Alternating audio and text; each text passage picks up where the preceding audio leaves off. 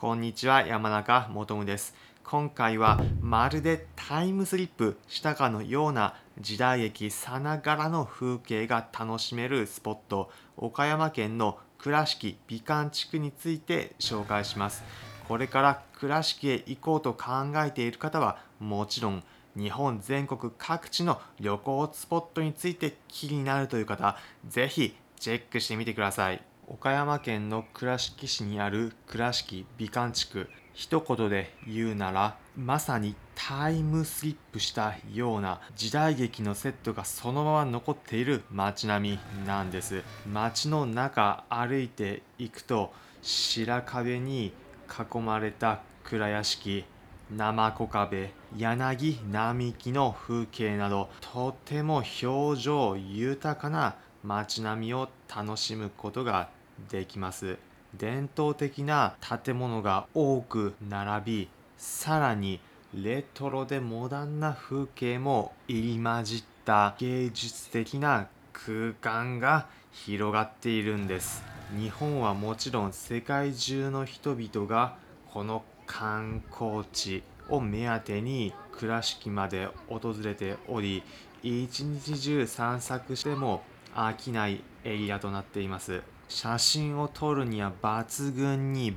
えするスポットで実際に結婚式の写真を撮っていると思われるカップルの方々もいました。また倉敷川船流しというアトラクションも楽しめるんです。何かというとかつて物資の運搬でにぎわっていた川船に乗ってこの倉敷美観地区の中を進んでいくことができるんです。お値段大人1人500円子供1人250円になっています。船頭さんの案内を聞きながら川を巡る旅。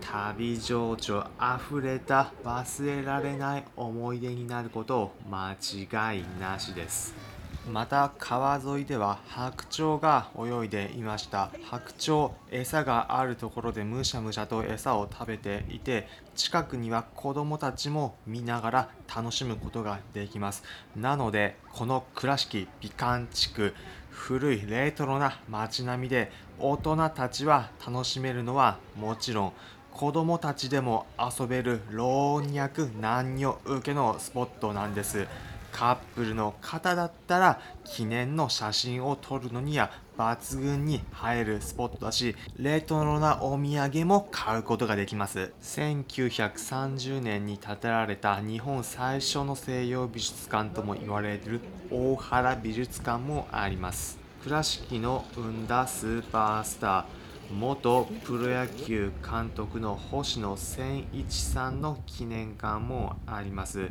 さらに倉敷デニムの生産で有名な町なんです。その倉敷産のデニムを扱った一角が中にはあります。店内入っていくと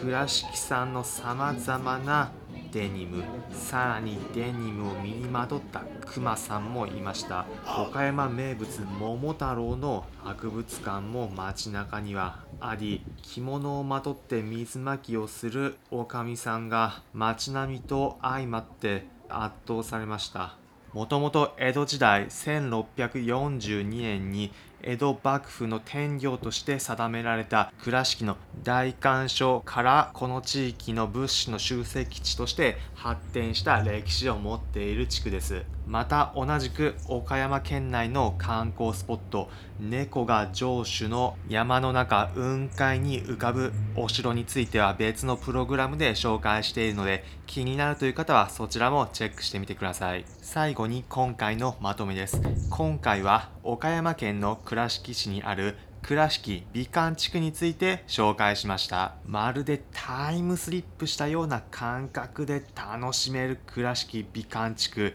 皆さんも今度の旅行先ぜひ訪れてみてはいかがでしょうか。